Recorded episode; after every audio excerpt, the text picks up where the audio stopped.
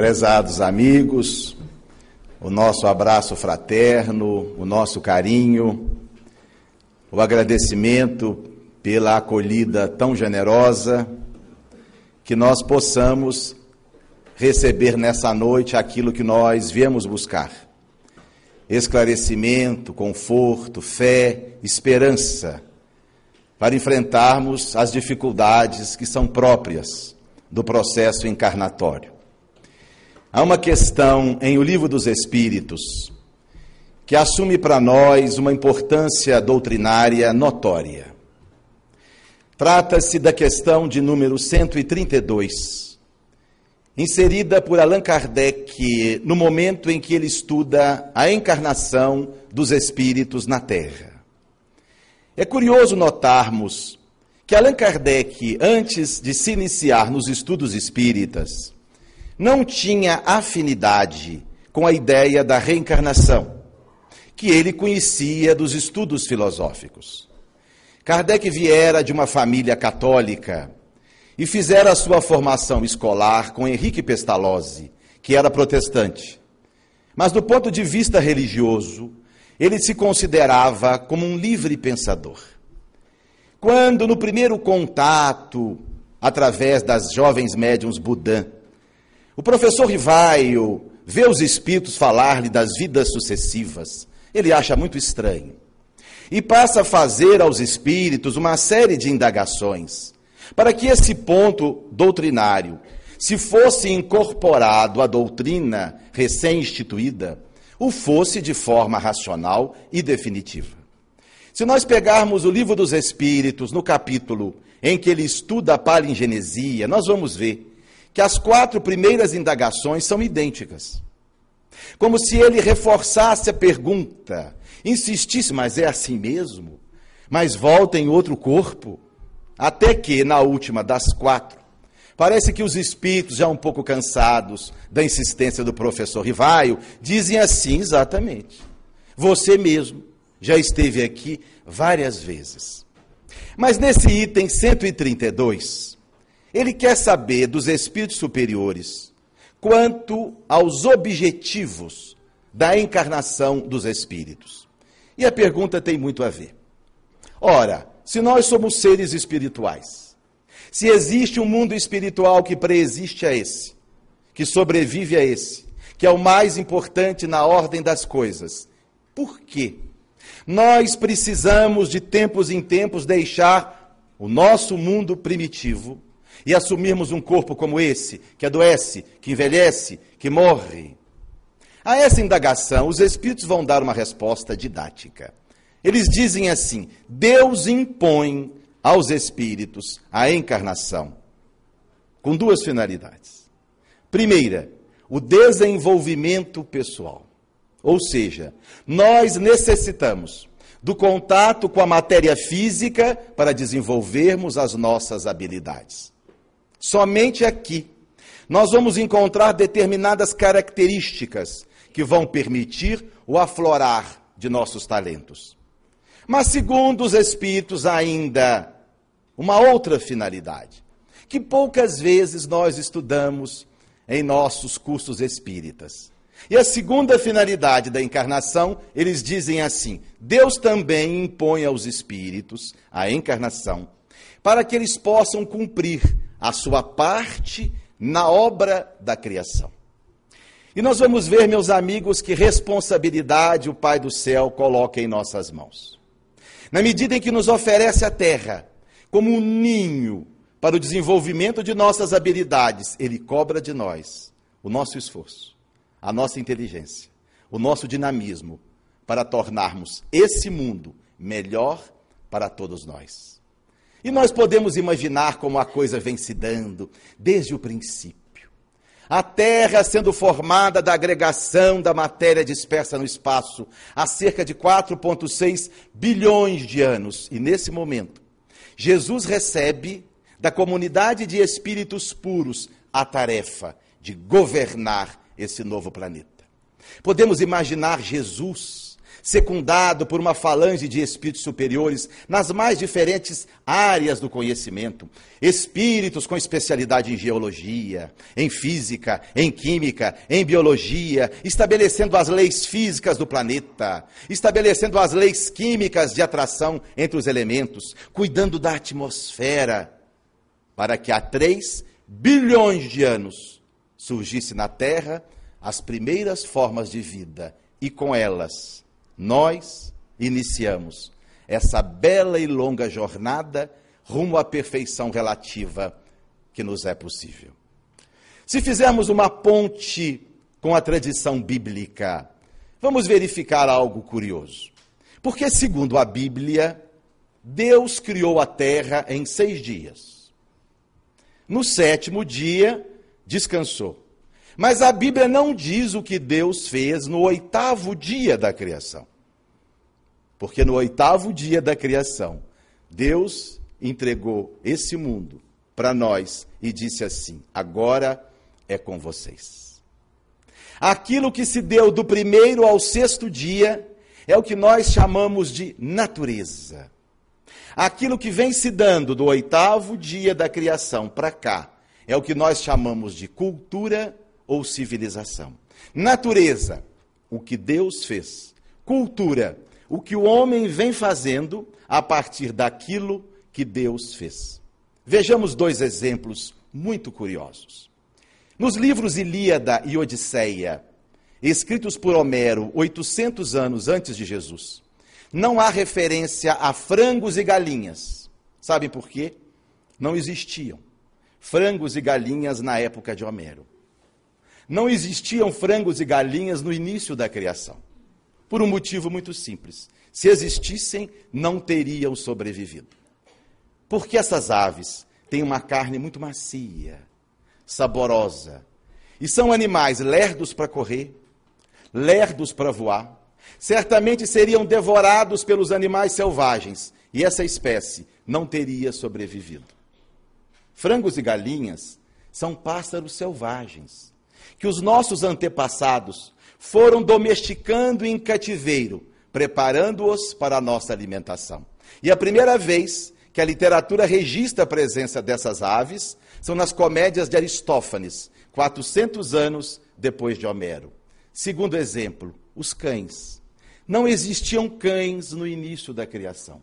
Os cães são lobos, que os nossos antepassados foram trabalhando em cativeiro, numa simbiose muito útil para ambos.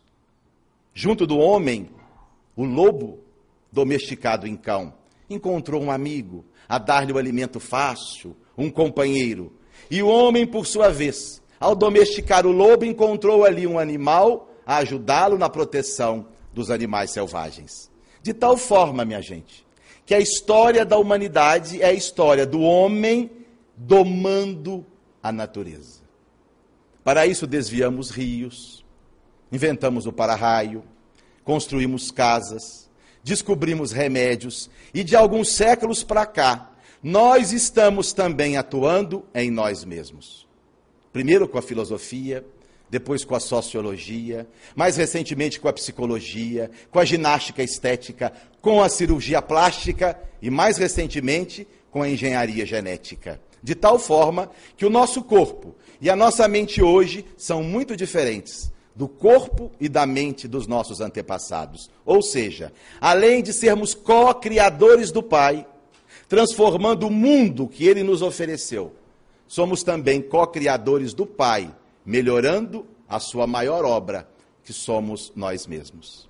E a coisa evoluiu tanto que a gente morre, mas morre assim com tudo em cima. Né? Podemos resumir o que falamos até agora na história daquele camponês que, observando assim o seu esforço, o plantio ali, já pronto para a colheita, quando um vigário vindo de um povoado vizinho, passando por ali, e vendo aquela plantação encantadora, se aproxima do campônio, apeia do cavalo e diz: Meu filho, parabéns. Que belo presente Deus lhe deu foi quando ele olhou para as mãos calejadas, enxugou o suor do rosto e disse: É, sou padre, o senhor precisava ver como estava isso aqui quando Deus estava cuidando sozinho. E cá chegamos nós. Depois dessa longa viagem que nós estamos agindo e interagindo com a natureza, sob o olhar amoroso de Deus, que nos ajuda e torce por nós, chegamos ao melhor dos mundos possíveis até o presente momento. Embora haja quem não concorde com isso. A gente ainda observa alguns indivíduos contaminados pelo vírus do saudosismo.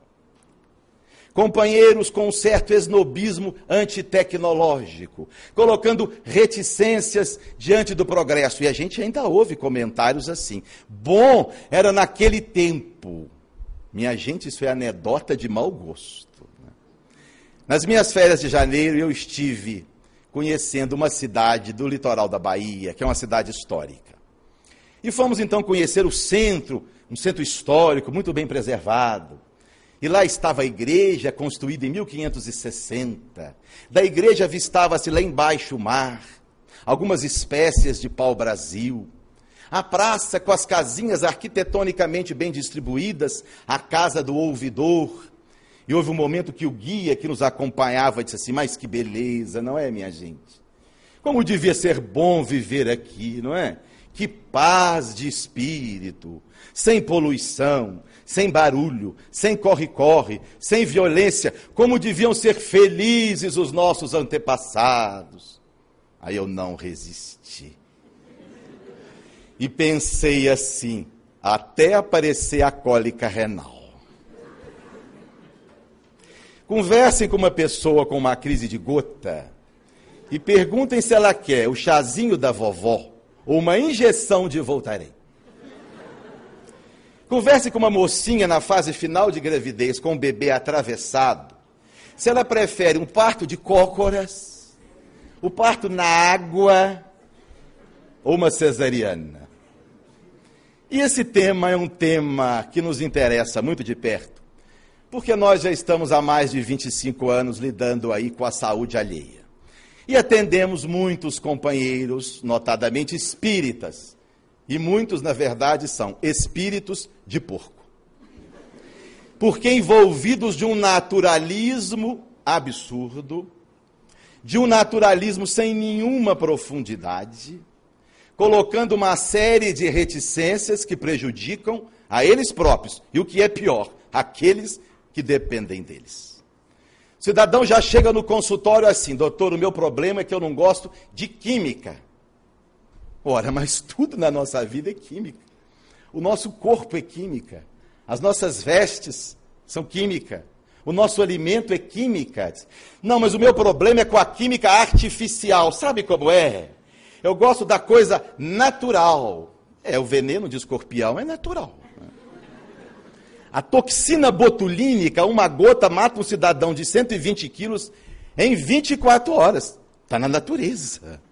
Há cogumelos altamente venenosos, minha gente. A questão não é se é natural ou se é artificial. Funciona. Foi estudado, foi pesquisado, há evidência, sabe-se o risco, a pureza do sal, a dose foi determinada. Essa é a questão. É claro que há preciosidades na natureza. A tropa beladona é o sal do Buscopan. Quem nunca se utilizou dessa planta? A colchicina é uma planta. A digoxina é uma planta. O hipérico é uma planta que foram estudadas, preparadas, submetidas a testes rigorosos. Agora, o que é mais lógico? Nós tomarmos um comprimido de aspirina, que foi fabricado pela Bayer, uma empresa que tem mais de 100 anos de credibilidade ou pegarmos a casca do salgueiro, onde está o sal da aspirina, e junto teia de aranha, xixi de animal, casca de besouro, misturarmos e tomarmos. Meus amigos, o Espiritismo é, sobretudo, uma doutrina de bom senso. Allan Kardec estruturou a doutrina espírita sobre a razão. E nós agora vamos simplesmente virar as costas para 400 anos de ciência, patrocinada por Jesus.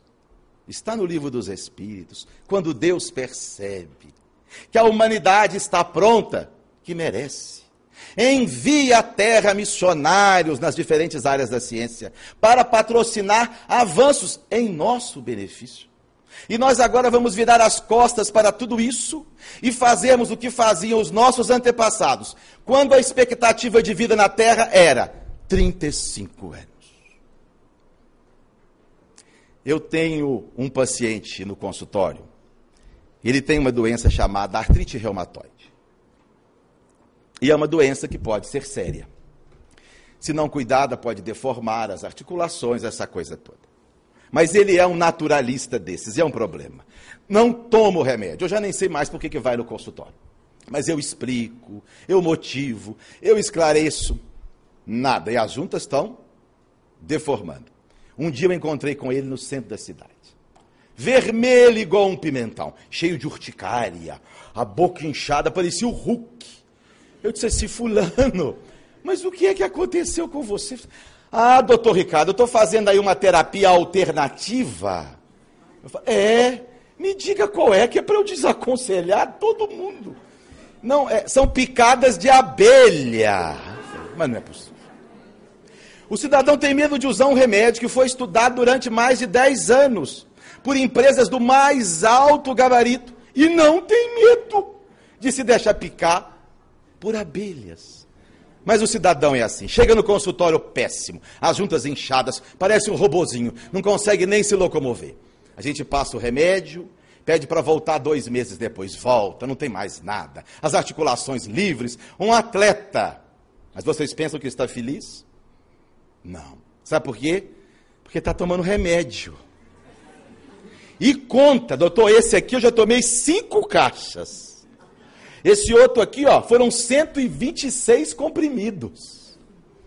Mas eu não deixo por menos. Digo assim, graças a Deus, né, meu amigo?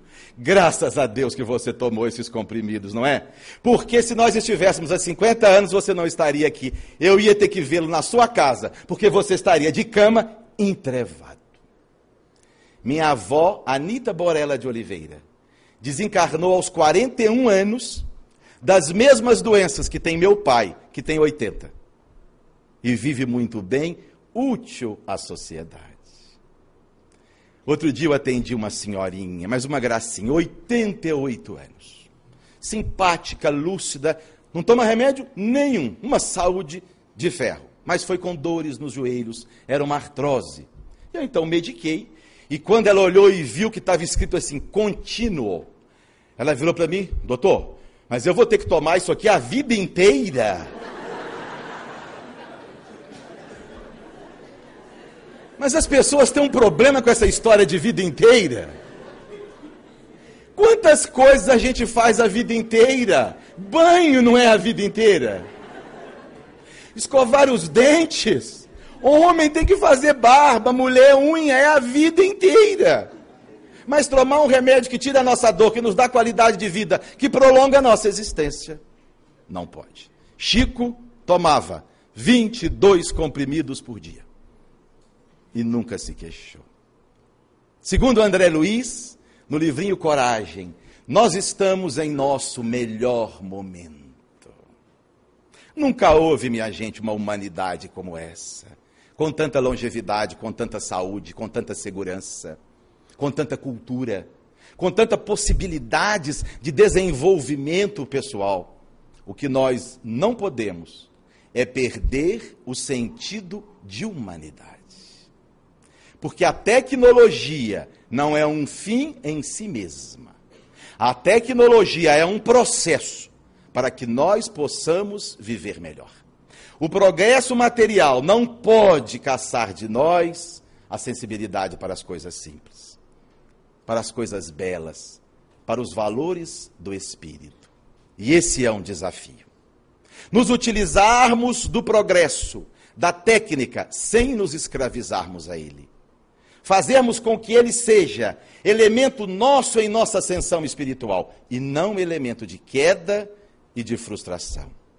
Mas cá chegamos nós. Espíritos reencarnados no terceiro milênio, vivendo o melhor dos mundos possíveis, mas um mundo ainda incompleto. reencarnados na mais extraordinária de todas as humanidades da história, mas uma humanidade ainda inacabada. E o que nos compete daqui para frente? Nossa parte na obra da criação. Quais as nossas prioridades? Onde focar os nossos esforços? O que fazer daqui para frente para o que ainda não foi feito possa ser realizado já? Há um nome na área da sociologia que vem estudando esse tema há mais de 40 anos. Trata-se do professor Domênico Di Masi, professor de Sociologia do Trabalho da Universidade de Roma, na Itália. Autor consagrado, vários best-sellers, um dos maiores sociólogos de sua geração. Segundo o professor Domênico, nós temos enfrentado, desde o início de nossa história, oito grandes inimigos ao nosso bem-estar. Conseguimos algumas vitórias sobre eles, mas ainda sobre eles resta-nos muito a fazer. A proposta do professor Domênico em suas obras é que nós concentremos os nossos esforços daqui para frente em enfrentarmos esses oito grandes inimigos do homem. Façamos uma análise do pensamento do sociólogo italiano, fazendo uma ponte com Jesus e Kardec. O primeiro grande inimigo do homem, segundo o professor Domasi, é a tradição. E é curioso ele colocar a tradição como um grande inimigo do homem. Mas a tradição, minha gente, muitas vezes é um grande mal. Por tradição, países existem que excluem os portadores de albinismo da convivência social, que são rechaçados do convívio com os outros. Por tradição, países existem em que as mocinhas pré-púberes têm o seu clítoris mutilado para que nunca tenham prazer no sexo. Por tradição, tribos indígenas existem que assassinam as crianças portadoras de deficiência. Por tradição, países existem que as mulheres não podem sair à rua sem vestes apropriadas, não podem frequentar a escola e sequer se manifestar publicamente. Por tradição, as religiões do passado fizeram tudo contra o progresso. Se nós tivéssemos seguido a cabeça das lideranças religiosas do passado, nós estaríamos na idade da pedra. Foi assim com Galileu, com a energia elétrica, com o parto sem dor e agora com a engenharia genética. Daí Domênico propõe ousadia romper com um passado quando esse passado não constrói. Coragem para dizer não àquilo que ontem nos faz sofrer hoje. Por isso, lembra ele, todos os grandes renovadores da humanidade eram jovens. Todos os grandes reformadores nas mais diferentes áreas da ciência, até na física, tinham menos de 30 anos, porque o jovem é ousado. Acredita na possibilidade de mudar. E o maior de todos, os reformadores da humanidade, tinha 30 anos, que foi Jesus, que veio romper com uma tradição, do olho por olho, do dente por dente, e nos apresentar uma doutrina nova, baseada no amor e na compreensão. Mas se a tradição é um grande inimigo do homem na proposta do professor Domênico, há um segundo, o autoritarismo. Porque abre espaço para a arrogância, para o personalismo, para a intolerância, para as tiranias, para a mágoa e o ódio. Há um terceiro, a feiura, que, embora não nos faça grande mal, tira um pouco o encantamento da vida. São belas as descrições do mundo dos espíritos. São belas as descrições das paisagens de nosso lar, da arquitetura das colônias espirituais, como se apresentam com traços belos os espíritos superiores, porque a beleza acompanha a evolução do espírito. Mas se nós precisamos vencer a tradição, o autoritarismo, a feiura, há um quarto inimigo a vencer: o cansaço. Quanto nós já conseguimos vencer o cansaço? Segundo alguns estudiosos, o que nós possuímos hoje de utilidades como eletrodoméstico, automóvel, celular, corresponde ao trabalho de 33 escravos da antiguidade. Eu me lembro de ter assistido a entrevista da presidente do Sindicato das Empregadas Domésticas de São Paulo, dona Lúcia de Oliveira. Quando o jornalista da Folha perguntou a ela: A senhora precisa de muita coisa para viver bem? Ela disse: Não. Eu vivo bem com muito pouca coisa. Dois pontos: um fogão a gás, duas televisões, uma na sala e uma no quarto, um DVD, um micro-ondas, um forno elétrico, uma máquina de lavar, uma máquina de secar, um aspirador de pó. E quando ela se deu conta, havia numerado todas as benfeitorias que existem. Ou nós não nos damos conta ainda do que a tecnologia trouxe para nós. Para quê? Nos poupar cansaço. Porque o trabalho também evolui. A princípio era puramente braçal, mecânico. Depois surgiu o trabalho intelectual repetitivo, que já era um passo à frente. Mais adiante, o trabalho intelectual criativo. E mais para frente, vamos nos deparar com o trabalho puramente espiritual. E por que a tecnologia nos oferece tantas facilidades? Para que nós tenhamos mais tempo, espaço e emoção para os outros valores do espírito. A amizade, a família, a espiritualidade, a arte, a leitura, o trabalho voluntário. Na verdade, todo esse esforço e cansaço que nos é poupado pelo próprio progresso tem essa finalidade: dar-nos mais oportunidades de fazermos outra coisa. E o que é que nós temos feito desse tempo? Que o progresso nos ofereceu exatamente o contrário. Trabalhamos mais, para acumular mais, para gastar mais, para desperdiçar mais. Ou seja, nós não entendemos nada. Nós hoje deveríamos viver muito mais tranquilamente que os nossos antepassados. E vivemos de uma forma muito mais confusa que eles. Por quê? Porque nós não entendemos nada do que o progresso nos trouxe. E aí, o efeito colateral disso é essa vida confusa que nós estamos inseridos. Competição, um corre-corre desesperado, estresse, uma vida complicada, burocratizada, segmentalizada, especializada. Eu atendo, minha gente, em um posto de saúde da rede pública, em que um cidadão, para consultar-se, tem que apresentar três documentos: identidade, cartão SUS e comprovante de residência. Para eu atender no meu consultório, eu preciso de ter à disposição do fiscal quatro documentos: alvará sanitário, alvará de autônomo, alvará de localização e ISS, renovados anualmente.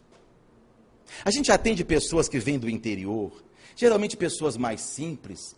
Elas chegam aqui apavoradas, já chegam de costas, querendo ir embora. Eu vejo meus pais, que estão velhinhos e moram na cidade de Guarani.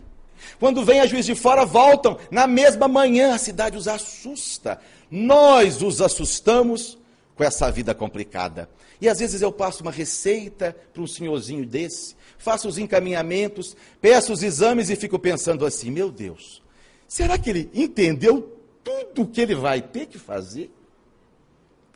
Me lembro do doutor Nelson dizer que o seu paizinho, que trabalhara a vida inteira em uma agência bancária, no final da vida não conseguia ir ao banco fazer uma operação numa máquina, porque a máquina não lhe dava o tempo que ele precisava para apertar os botões.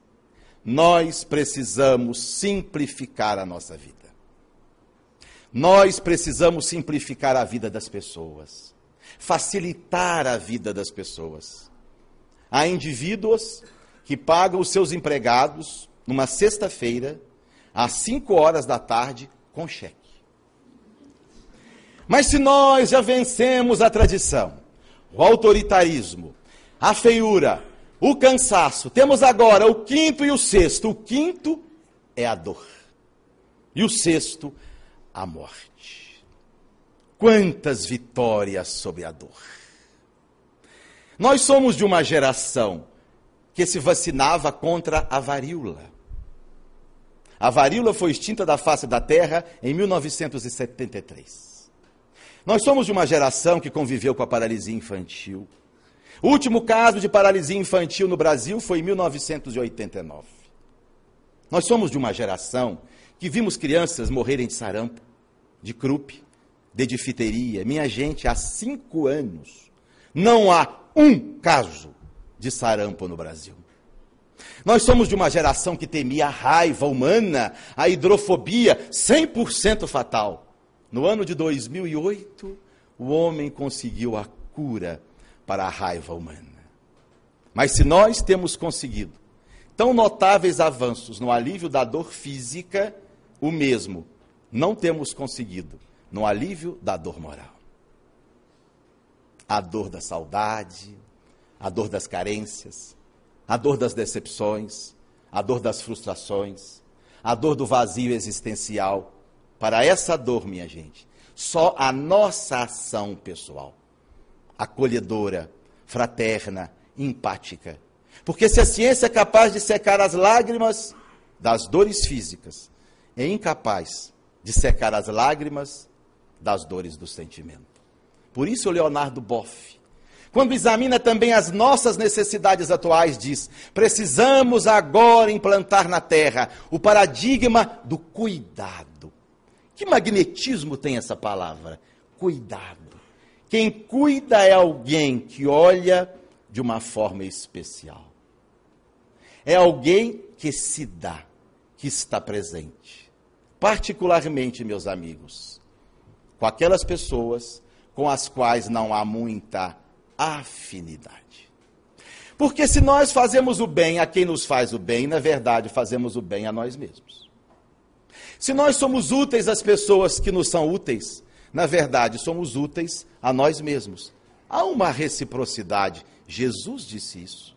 Se vocês amarem apenas aqueles que lhes amam, que recompensa terão? Os publicanos também fazem isso.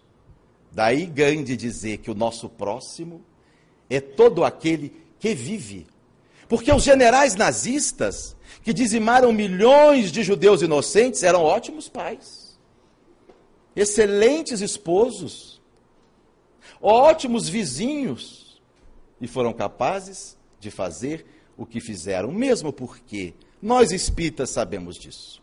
Antipatia, malquerença, desamor são condições transitórias e que vão passar muito mais rapidamente do que nós imaginamos. Um autor espírita propõe a seguinte reflexão: Imagine você e um desafeto juntos dialogando daqui a mil anos. Mil anos são mais ou menos dez encarnações. Dá para a gente melhorar um pouquinho. Imagine você e o seu desafeto juntos daqui a mil anos, revendo o passado, examinando os motivos de discórdia, estudando as causas da animosidade. Certamente vocês iriam lamentar profundamente ter desperdiçado tanta energia no mal, ter cultivado tanta mágoa que nada acrescentou a não ser desalento. Porque qualquer que seja a causa de uma malquerença, ela vai desaparecer com o tempo.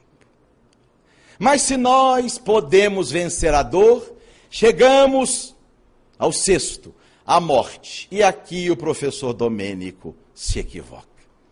Porque nós jamais conseguiremos derrotar a morte. Embora estamos conseguindo postergá-la ao máximo. A expectativa do homem no final do século XIX era 35 anos. Hoje, na Europa ultrapassa os 80 anos. E segundo alguns setores da ciência, nós temos uma carga genética para vivermos 120 anos. E se desencarnamos antes, é por nossa própria responsabilidade. Mas a morte não é para ser combatida, é para ser compreendida. Morte é um fenômeno biológico tão natural quanto o nascimento. Nascer, morrer, renascer e evoluir sempre. Morrer Diz o escritor espanhol: é fechar os olhos para ver melhor.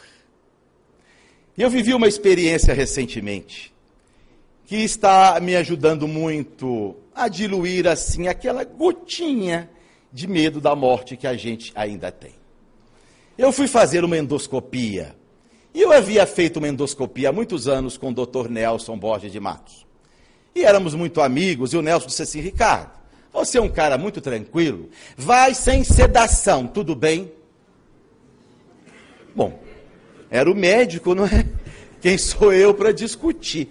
Falei, tudo bom, Nelson. Você acha que dá? Não, dá sim, é coisa à toa. E fui eu. Não é nada à toa, não. Mas a gente sobrevive tanto que eu estou aqui falando hoje. Passaram-se os anos, tive que fazer uma nova endoscopia. Nelson do lado de lá não tinha jeito, procurei um grande amigo. E ele me disse: Vamos fazer. Aí eu dei uma de super-herói. Sem sedação. Disse, não, com sedação. Porque hoje nós usamos outra droga, que o Nelson não tinha naquela época. E o remédio é muito bom. Você vai terminar e está ótimo, pode trabalhar, não tem aquela sonolência toda. O remédio chama-se Dormonide. Eu falei, bom, vamos lá conhecer o Dormonide. Deitei-me na maca, pega a veia, aplicou a injeção, colocou o bocal na minha boca e disse: Já acabou. Eu, o quê? Já acabou. Como acabou, rapaz? Você acabou de colocar o bocal aqui, nem começou o exame? Já acabou. Demoramos oito minutos. Naqueles oito minutos eu inexisti. Aí veio a intuição lá de cima. Bobo, morrer isso aí, ó. Morrer tomar um dormonide. Mesmo porque, minha gente, morrer nem sempre é o mais doloroso. Quantas pessoas mortos-vivos emocionalmente se arrastando pela vida.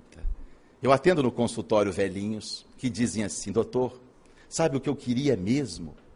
Com sinceridade, morrer. Morrer. Me lembro de Frei Beto, preso durante o regime militar no Brasil. Ele então iniciou uma greve de fome, já dez dias, já havia emagrecido, anêmico, e uma amiga vai visitá-lo e diz: Beto, pare com isso. Você está colocando em risco o bem mais precioso que você possui, a sua vida. E ele disse: engano seu. O bem mais precioso que eu possuo não é a minha vida biológica, é a minha consciência. Pela minha dignidade, eu sou capaz de abrir mão da minha vida. Mas se nós já vencemos seis dos grandes inimigos do homem na proposta do professor Domênico de Masi, faltam os dois últimos. O sétimo é a miséria.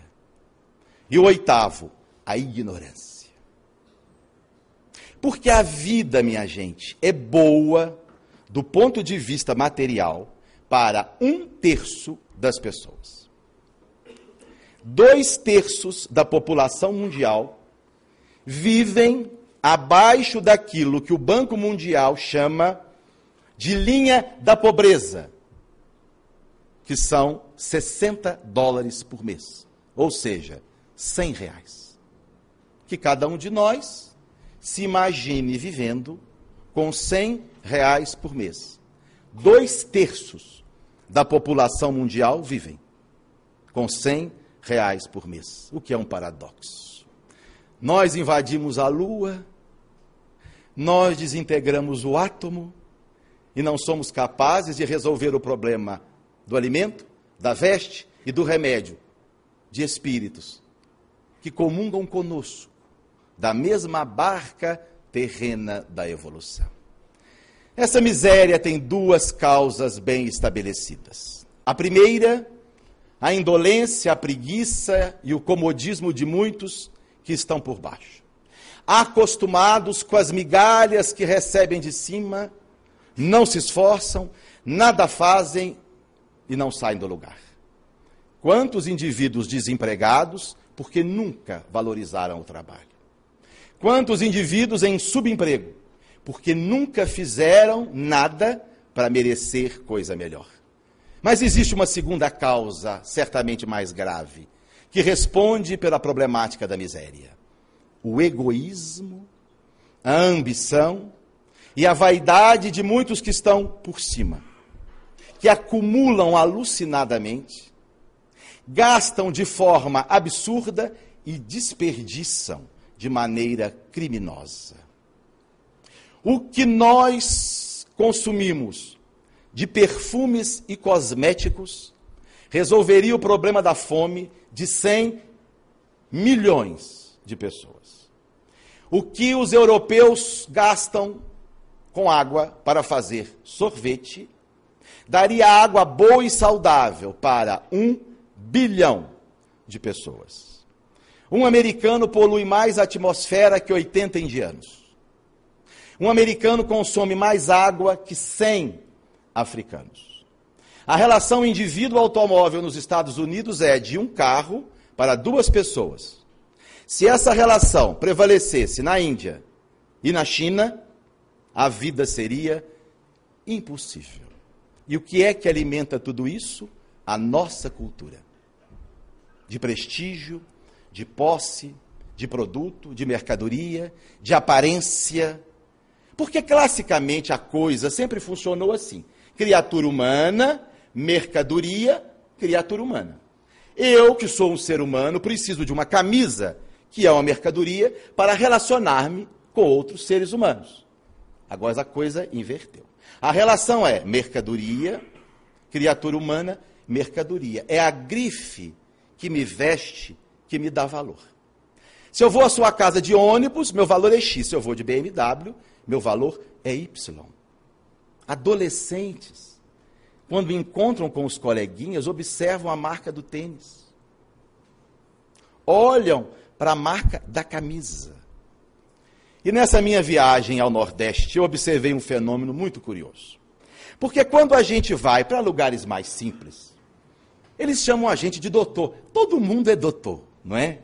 Doutor para lá, doutor para cá. Mudou. Sabe como é que estão chamando a gente lá em cima agora? Empresário. Ô empresário, quer uma água de coco? Ô empresário, vem sentar aqui. Uma conotação lamentavelmente consumista. Allan Kardec considerava o apego às coisas da vida material como o maior sinal de inferioridade humana. O defeito que mais escraviza, que mais aprisiona o indivíduo na retaguarda espiritual Jesus fazia restrições seríssimas à propriedade. Talvez a passagem mais dura do Evangelho é uma referência que Jesus faz a essa questão. Quando ele é procurado por um jovem judeu, que, segundo o texto, era muito rico. E o jovem, sincero de se identificar com a sua mensagem, diz assim: Mestre, o que eu preciso fazer para alcançar o reino dos céus. Jesus dá uma resposta clássica, livresca. Ele diz assim: faça o que está na lei, referindo-se à lei de Moisés. Não matar, não roubar, não cometer adultério, honrar pai e mãe. E o rapaz diz assim: Mas, senhor, eu faço tudo isso. Eu sempre fiz isso desde a minha mocidade. Nunca matei, nunca roubei, nunca cometi adultério, honro meu pai e minha mãe. O que mais eu preciso fazer? Diz o texto então, que Jesus, olhando para ele, o amou. Ou seja, identificou-se com sua necessidade mais profunda. Voltou-se e disse: Bom, já que você já faz tudo isso, então só lhe resta uma coisa vende tudo o que você tem e dá para os pobres. E diz o texto que ele se assusta porque era muito rico e vai-se embora. E a gente pensa assim, mas essa de Jesus foi de lascar, hein? Coitadinho, gente. Primeiro, não ia resolver o problema do pobre. Você dá dinheiro, o pobre gasta. E aumentar a pobreza, mais um pobre, ele, né?